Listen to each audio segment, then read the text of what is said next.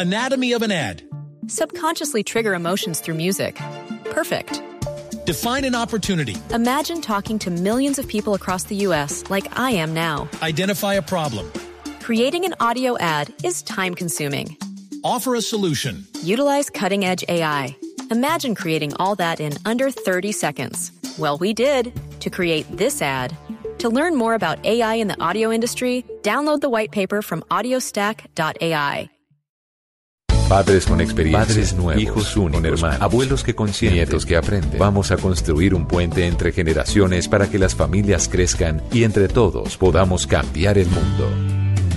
Aquí comienza Generaciones Blue, con testimonios, guías, expertos e invitados que nos ayudarán a mejorar la vida en familia y las relaciones entre sus miembros. Generaciones Blue, estamos cambiando el mundo. Generaciones Blue, por Blue Radio y bluradio.com. La nueva alternativa. Eh, yo tengo tres hijos, hombres. No los tres, pues bienvenidos porque que uno siempre quiere tener la pareja. Y después ya con el tercero, pues la niña. Entonces fue la niña, entonces ahí nos quedamos. Tengo una sola hija única. Eh, no, no es que no haya querido tener más hijos, sino que es que la situación hoy en día no se presta, sobre todo en los estratos menos favorecidos como es el mío. Pues para mí ha sido un hijo muy, eh, muy, muy bueno porque él es, para mí yo digo que ese hijo que tengo es una maravilla que Dios me mandó. Pues tuve uno hasta los 10, él está de 10 años, pero yo dije no, yo quiero como otro hijo. Y entonces llegó el otro hijo y llegó la niña. Pensaba quedarme con uno solo. Ay, no, porque pues es muy bonito tener la experiencia de ser madre, de quedar en embarazo, pero a la hora prácticamente de tenerlos es una experiencia fatal. Entonces, por ahí como que me entró el trauma de no tener más hijos. Porque traer un hijo al mundo no es fácil, acarrea gastos, cuidado, educación, muchas cosas. No, pues yo pienso que, o sea, un solo niño, pues tampoco, no. No, o sea, no me gustaría un solo hijo, no. Pues así estuviera la situación como estuviera un solo hijo, no. Porque yo pienso que también, o sea, debe haber más familias, porque uno de pronto muere o eso y queda por ahí solo, lo, teniendo más hermanitos, pues se acompañan. Sí, señores, ese es el tema de hoy en esta mesa de conversación de generaciones Blue. Un hijo, hijos únicos, los mitos, las realidades, las tendencias de sociedades como las nuestras en donde el factor económico incide para que las parejas tomen esa decisión nos lanzamos por un hijo. ¿Qué significa ser hijo único? ¿Qué pasa que en aquellas personas que eh, fueron o han sido durante mucho tiempo hijos únicos de padres? Es cierto que tienen traumas, que se sienten solos. Es cierto que sociedades más modernas ni siquiera piensan en nuevos hijos y cuando tienen un hijo lo ven como lo suficiente para sentir que su familia tiene continuidad. Hoy hablaremos de ese tema. Mari Carmen Cervelli me acompaña. Mari Carmen, ¿qué tal?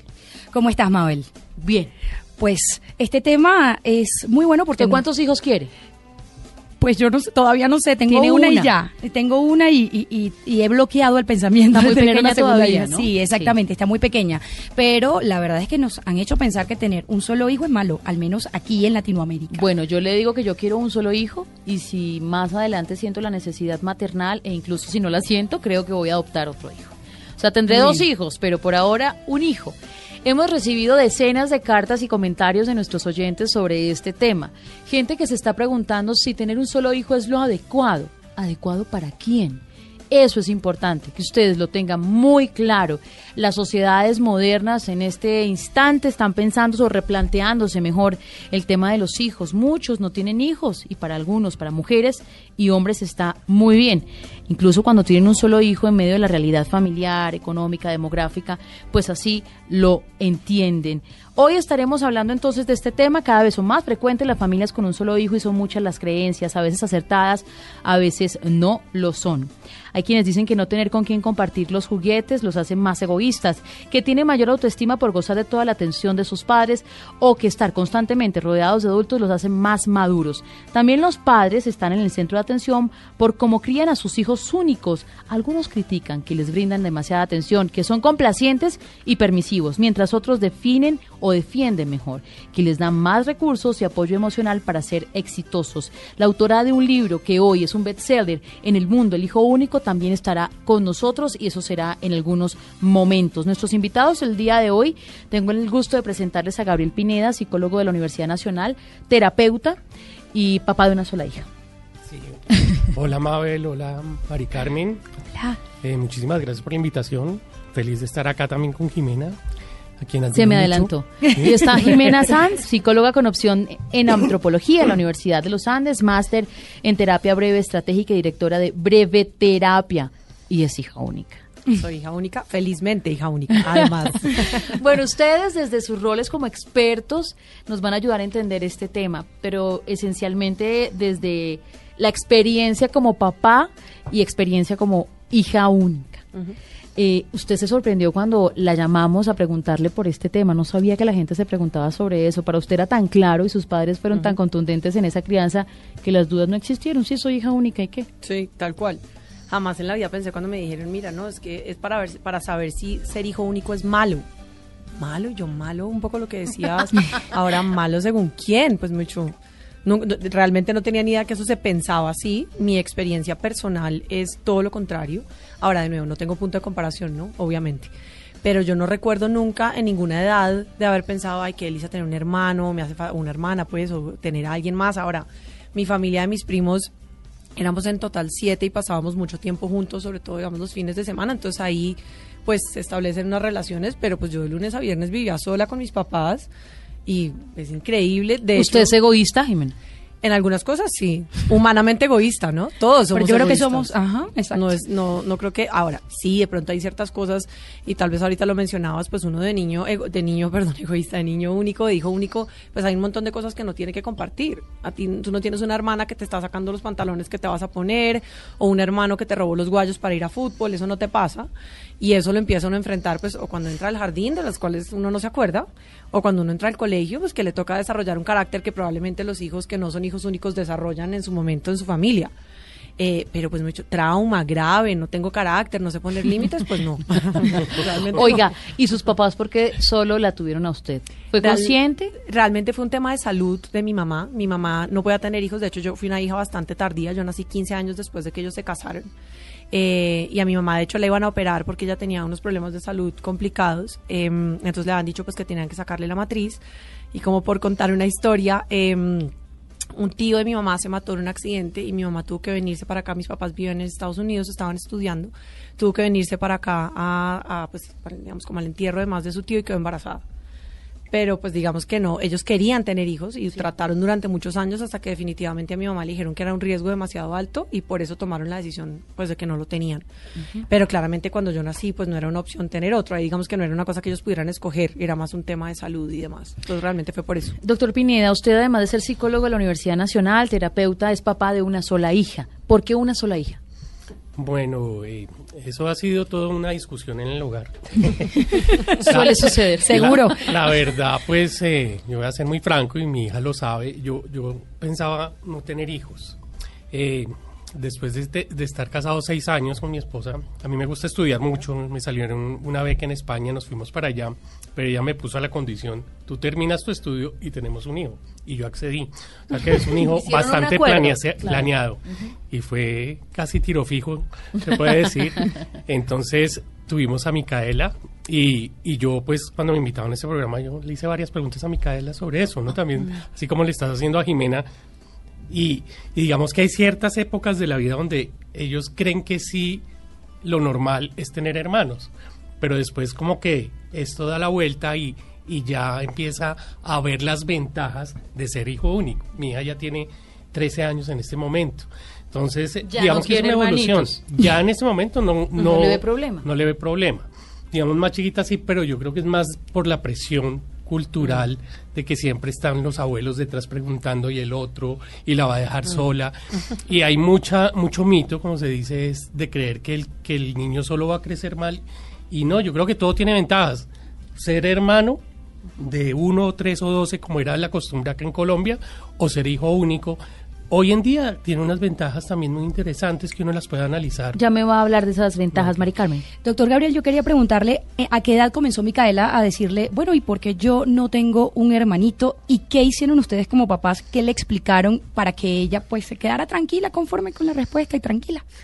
Yo creo que es que esto no es tanto de, explicaciones racionales, porque con los mm. niños no es tanto de decirle, no, no hay plata o hay que esperar, sino más bien era, era como mostrarle las ventajas que significaba ser, ser hija única, de tener sus espacios, de, como dice Pilar Sordo hoy, eh, eh, la oportunidad de aburrirse es tan interesante para los hijos únicos porque eso desata una creatividad muy distinta mm. a la, a la que uno tiene, hagamos, cuando, cuando está con más eh, personajes o tiene otro tipo de problemas. Entonces, digamos, si uno lo, se pone a ver las ventajas, se pueden, o sea, uno tiene que ver es de acuerdo a la situación siempre ver qué situación o, qué ventajas positivas le saca a cada. Vamos a hacer una primera pausa de este programa. Ya hemos planteado nuestro tema. Queremos que nuestros oyentes entiendan que tener un solo hijo no es mejor ni peor que tener varios, que las familias constituidas de esta manera pueden ser tan saludables y felices como otras como ellas, las que, como aquellas que tienen varios hijos, y que la crianza del hijo único representa tantas satisfacciones y dificultades como lo puede ser un entorno con hermanos. Eso dicen los expertos, los nuestros que están aquí, que nos acompañan, y los testimonios que traemos al regresar.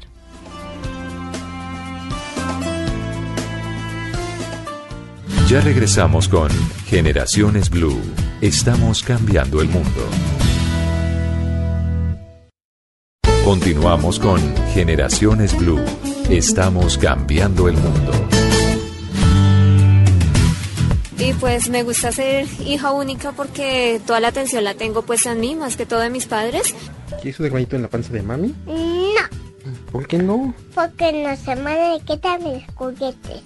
No, es chévere, pues a veces hace falta como un hermano, pero no, pues uno como que ya se acostumbra y eso. Bien, pues me consienten mucho, me tienen, o sea, están muy pendientes de mí en todo lo que hago y pues me apoyan muchísimo. Es muy normal porque uno, uno crece acostumbrado a estar solo, a jugar solo, de pronto se vuelve un poco egoísta con el tema de sus juguetes, con el tema de sus cosas, se vuelve eh, consentido, mimado, caprichoso. Lo que yo siento es que estoy solo porque no tengo nadie con quien jugar.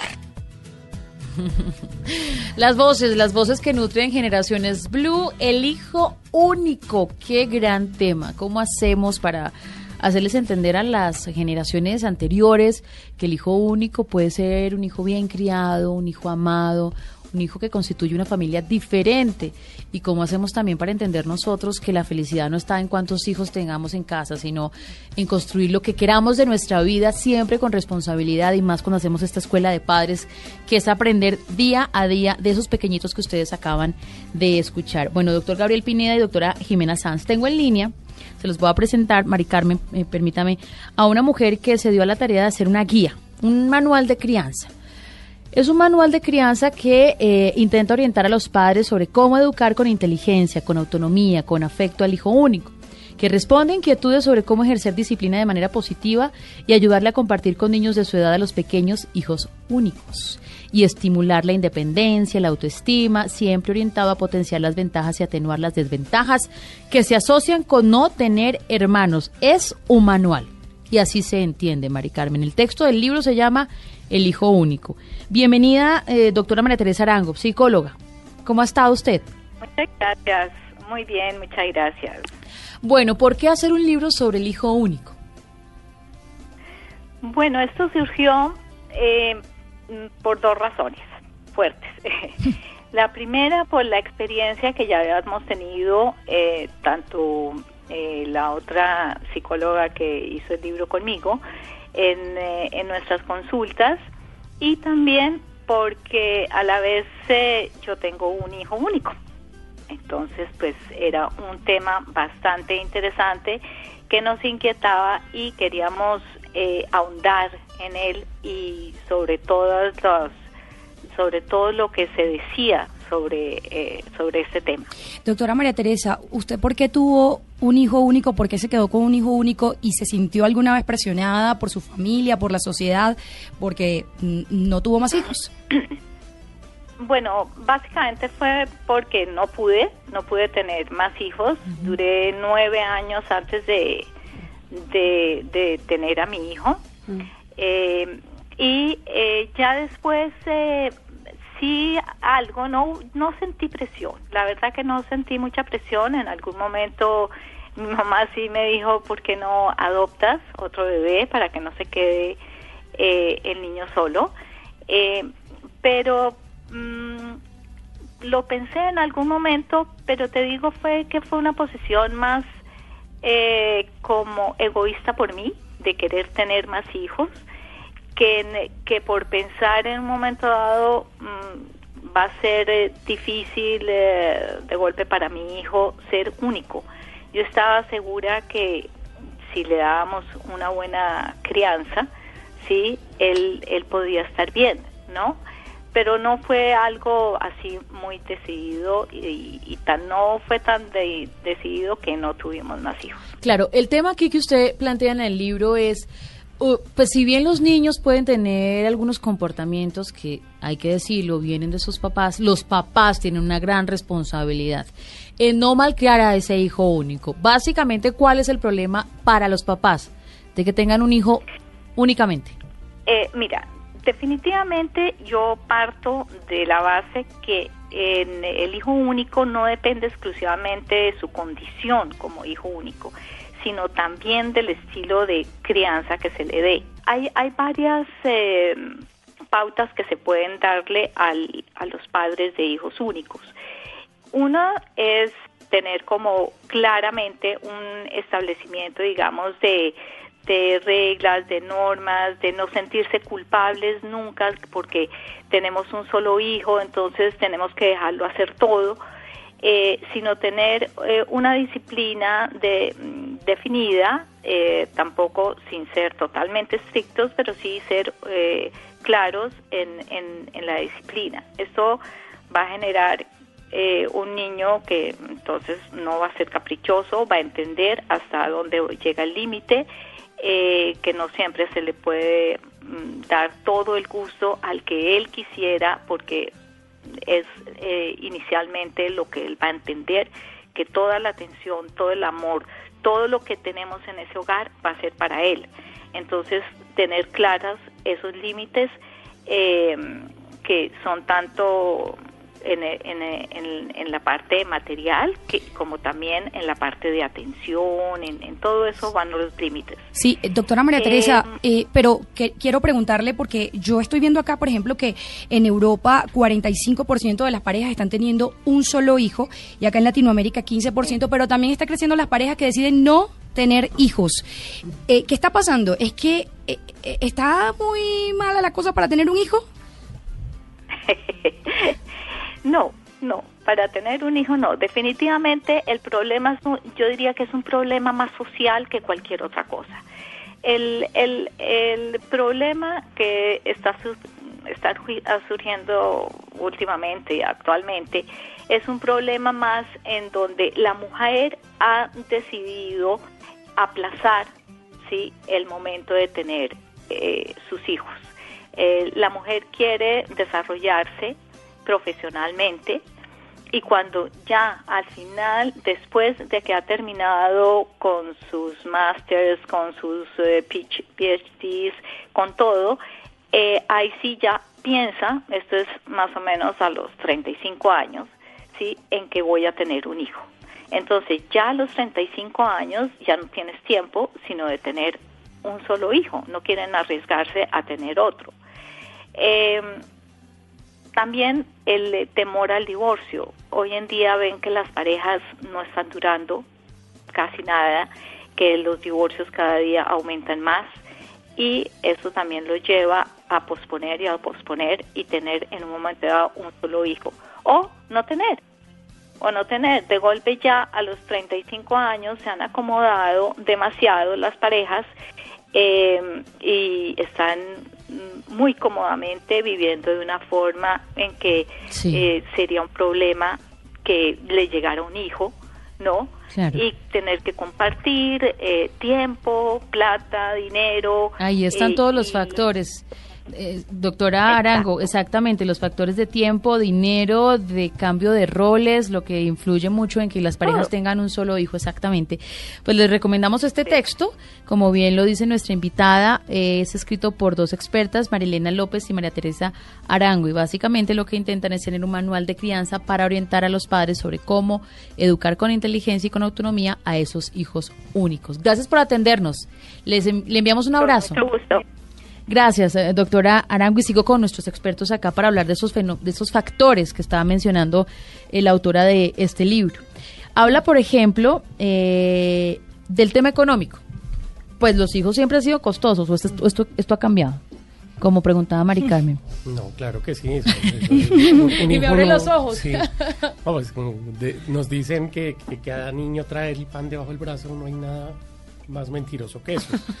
O sea, si toca redoblar esfuerzos, volver a planear un montón de, de, de finanzas y sobre todo, pues en las condiciones actuales donde las competencias cada vez son más, son más eh, específicas y más duras, pues uno tiene que, que, que- que crear a los hijos bajo esa perspectiva. Claro, doctora Jimena, pero me dice un oyente, pero es muy egoísta hablar del dinero. Para todos hay. ¿Usted qué cree? Yo estoy un poco, estoy de acuerdo con lo que dice aquí Gabriel y es, pues eso tampoco es tan obvio, mejor dicho. Claro, pues el dinero llega y si uno lo trabaja, llega. Pero pues un poco lo que decía ahorita la doctora Arango, también en muchos sentidos las mujeres a veces dicen, porque pues lo que hablábamos en algún momento, pues a las mujeres es a las que más les cambia la vida, en muchos sentidos, el físico es el más obvio.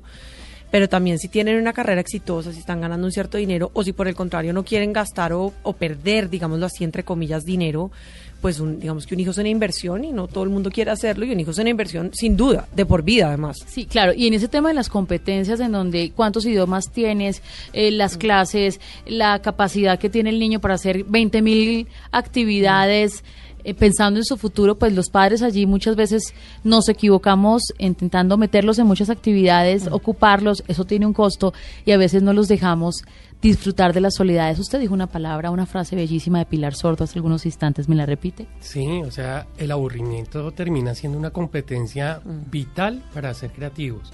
Y, y como tú dices, los papás a veces en ese afán de ocupar, de, de captar el tiempo o de Mm. pagar ese tiempo que no pueden acompañar, los sobresaturamos con a- actividades. Y yo por lo menos en mi experiencia no he visto el primer pianista famoso ni el mejor futbolista, porque yo creo que es mucho la proyección de la angustia de uno y no y creemos que aburrirlos es malo y, y es todo lo contrario, ¿no? La- el aburrimiento se convierte en una buena herramienta para, para generar competencias creativas, de planeación, de manejo del tiempo, que es lo que tanto le piden a uno en las organizaciones. De seguridad también De la persona misma, ¿no? Aprender a estar solo en una sociedad como esta no es fácil. Si uno lo aprende desde chiquito, pues lo sufre menos de grande. Eh, a, a mí me, me llama la atención porque una amiga una vez me dijo, es que tener un hijo único es demasiado trabajo, imagínense. ¿Por qué? Porque él quiere jugar todo el día y él no tiene con quién jugar y te llama a ti para que juegues con él. ¿Hay alguna manera como de, como mamá, decir, está bien, yo juego, yo juego y por supuesto estoy con él y lo acompaño y le doy mucho amor y cariño, pero también él tiene que tener sus espacios. ¿Cuántos espa cuán- ¿Cuánto de espacio hay que darle a un hijo único? Pues es que yo no soy mucho de, de dar recetas. Ah. Yo creo que eso, eso, eso lo va determinando uno de acuerdo a la personalidad. Y la personalidad también es dinámica. O sea, yo les cuento historias con mi hija que... Cuéntenos, cuéntenos, doctor, Bueno, eso es lo que nos gusta. Yo soy un poco de mente más abierta me y yo veo que mi hija es todo lo contrario a mí. Rígida, le encanta la, el manejar el tiempo y yo la molesto. Y yo digo, ojalá te regañen hoy en el colegio porque necesito que, que- que sea un poco más amplia. Entonces fíjate que uno dice, si fuera solamente por la forma en la que uno quisiera hacer, y mira que a veces uno obtiene resultados tan, tan distintos, entonces es como dejar que se exprese esa personalidad y de acuerdo a esa personalidad o ese Ujú. momento de personalidad uno actúa, pero no tanto... Yo le tengo mucho miedo a los manuales, en ese sentido, ¿no? Que uno dice, yo, ah, eh, pasa esto, haga esto. Y eso en psicología no funciona. De acuerdo. En No las relaciones funciona. humanas Y en no las funciona. relaciones humanas no funciona. Ah, ah, existe una frase que nos dijo la, la invitada anterior y es, es que ahora como hay tantos divorcios, Ujú. pues hay que decirlo, es parte de nuestra realidad. Eh, es parte de estas sociedades. Los hijos únicos también son productos de, pues tengamos uno porque no sabemos más adelante. ¿Usted qué cree? Yo esa frase nunca la he oído en consulta. Realmente nunca he oído como una asociación directa entre tengamos un hijo porque si acaso nos divorciamos. De hecho, eh, desafortunadamente oigo lo contrario. Más bien tengamos hijos para que se nos arregle el matrimonio, ¿sí? Que eso lo crea uno o no, porque a mí me parece, digamos, guardar las proporciones bastante increíble que la gente lo piense así. Pero eso digamos que incluso muchas veces no solamente uno, sino que tienen dos. Entonces, como uno no funcionó, entonces todavía estamos regular, entonces tengamos el siguiente, ¿sí? Pero yo nunca he visto en consulta, repito, ese razonamiento un poco de, bueno, tengamos solamente uno por si nos divorciamos, sino es o no tengamos porque nos divorciamos, porque además hoy en día pues el matrimonio expreso está muy de moda y no alcanzan ni siquiera a pensar en tener hijos, o por el contrario, como no nos está yendo bien, tengamos un hijo porque eso pues desvía la atención de la pareja, obviamente, pero eventualmente pues el hijo se vuelve independiente y la pareja tiene que volver a existir. Claro, vamos a regresar en unos instantes a hablar de los temas puntuales que les preocupan a los papás con hijos únicos y son el tema de comportamiento, cómo los hacemos seres humanos más eh, comprensivos, más abiertos, que pueden compartir, ¿Cómo no los hacemos niños malcriados? ¿Cómo les ayudamos a entender que son hijos productos del amor de una pareja, pero que en el mundo hay otros? Hay que compartir, hay que entregar. Regresamos.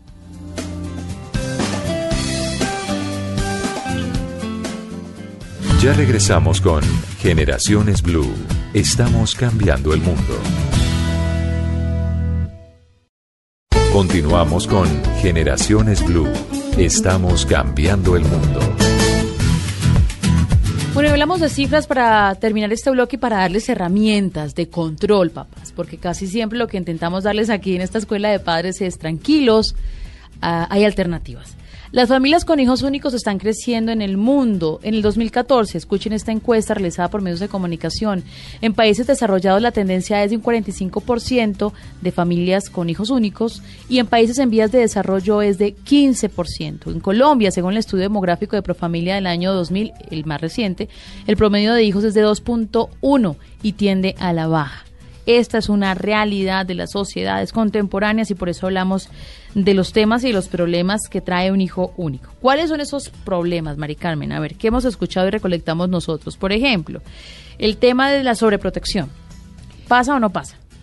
Pasa, pasa con hijos únicos y pasa con parejas o tres o cuatro hijos. Yo lo veo casi que me atrevo a decir lo que igual, ¿sí? Y digamos que depende de nuevo un poco lo que decía ahorita Gabriel, depende de las familias y depende de los, de los patrones de crianza de los papás, pero pasa en todas las familias. También está el problema de creer que son adultos y de voy a inventar esta palabra, adultilizarlos, tratarlos como adultos cuando son niñitos chiquitos, ¿no? No, y la palabra existe, creo que es adultomorfización, algo así. La teníamos, ah, la tenemos clara, sí. Pero, pero no existe y, fíjate, pero eso tampoco tiene que ver con que sea uno, que, aunque sea, mucha de la tendencia actual, si uno lo ve en los programas de televisión, es tratar mucho a los niños como si fueran grandes. Mm. Eh, no le hable como bebé, no háblele como un adulto, él entiende. Él entiende y que y la, y la gente dice, ay, también forma que está, saluda como un señor.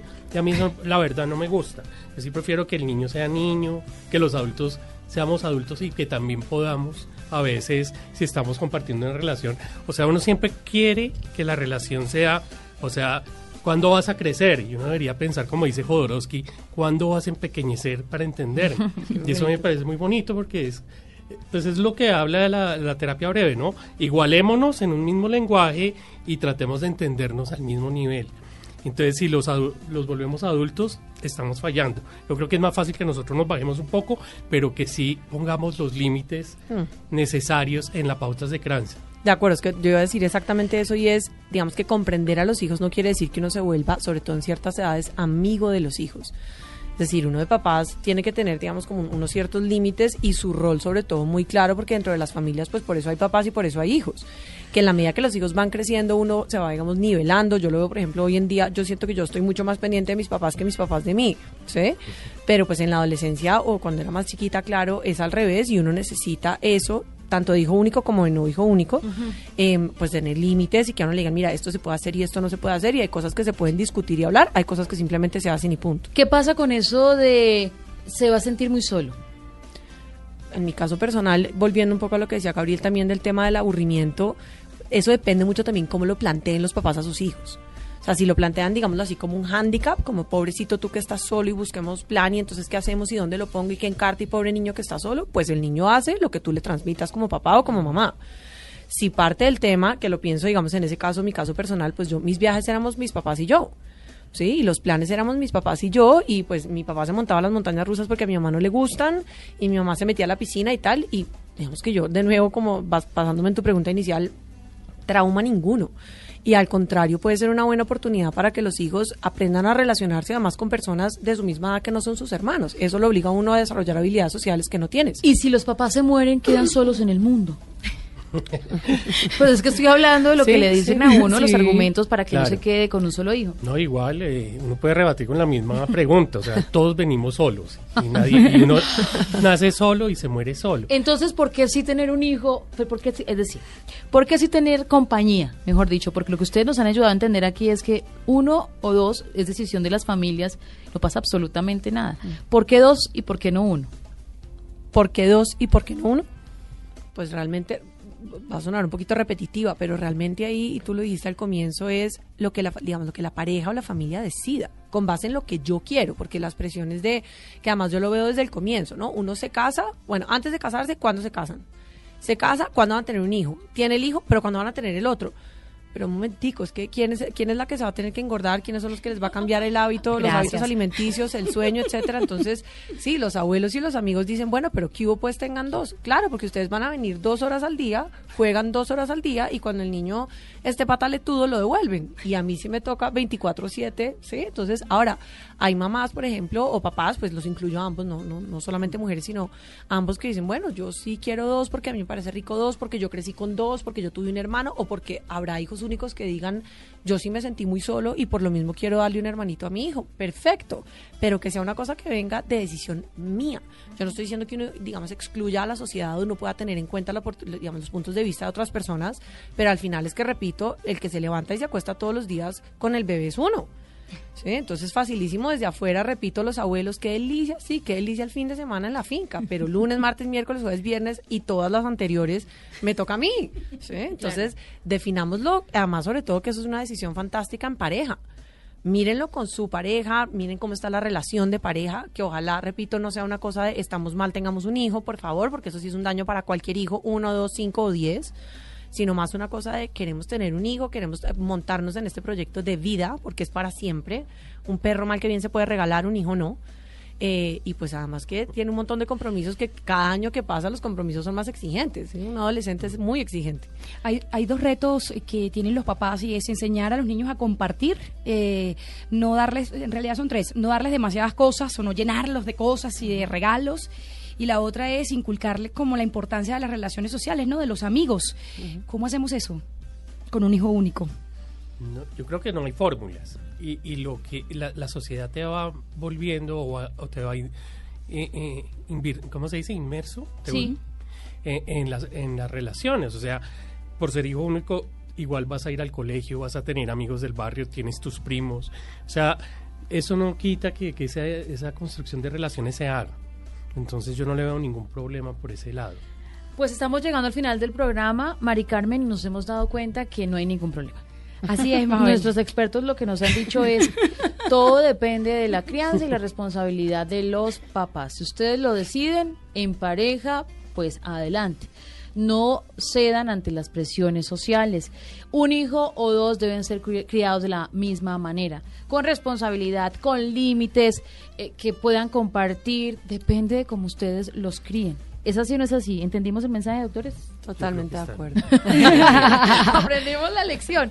Bueno, esperamos que ustedes también puedan tener más herramientas si esto lo han decidido, tener un solo hijo en su vida. Si tienen dos, es perfecto también. Lo deciden, es las vidas de Tres ustedes de familia, de parejas. Así es, Mari Carmen. Algunos consejos para finalizar este programa. Para la crianza. Educar a los hijos, uno o dos. Sin temores, sin presiones, con disciplina y límites adecuados. Enseñarles a compartir desde los primeros años. Invitar amigos a la casa a jugar para que aprendan a compartir con sus propios juguetes es una buena alternativa. Ante un problema, los padres deben motivar siempre a sus hijos para que intenten resolverlos por sí solos, por sí mismos, incluso con esos hijos únicos. Aprender a escuchar al niño y esforzarse por conocer lo que piensa acerca de lo que ocurre en casa. Y motivarlo a participar en las decisiones que se tomen y tener en cuenta sus opiniones. Eso es clave para un hijo o para dos. Nos vamos. Gracias. Muchas gracias, a ustedes por la invitación. Por esa experiencia, y sabe qué es lo más valioso en este programa, Mari Carmen, si me lo permite a modo de conclusión, que ellos hablan desde el testimonio. Y qué bueno, me parece muy bien porque porque eso demuestra una vez más que no debemos ceder a las presiones sociales y que tener un segundo hijo tiene que ser porque queremos salir embarazadas, porque queremos tener un segundo hijo, no, ay, porque le quiero dar un hermano a mi primera hija. Queremos salir embarazados. O embarazados, exacto. Hombre, mujer, los embarazados son los dos. Eso también hace parte de romper los estereotipos. Por eso estamos en Generaciones Blue. Nos oímos dentro de ocho días. Gracias por escribirnos, por los temas. Propongan. Traemos los expertos, los que quieran.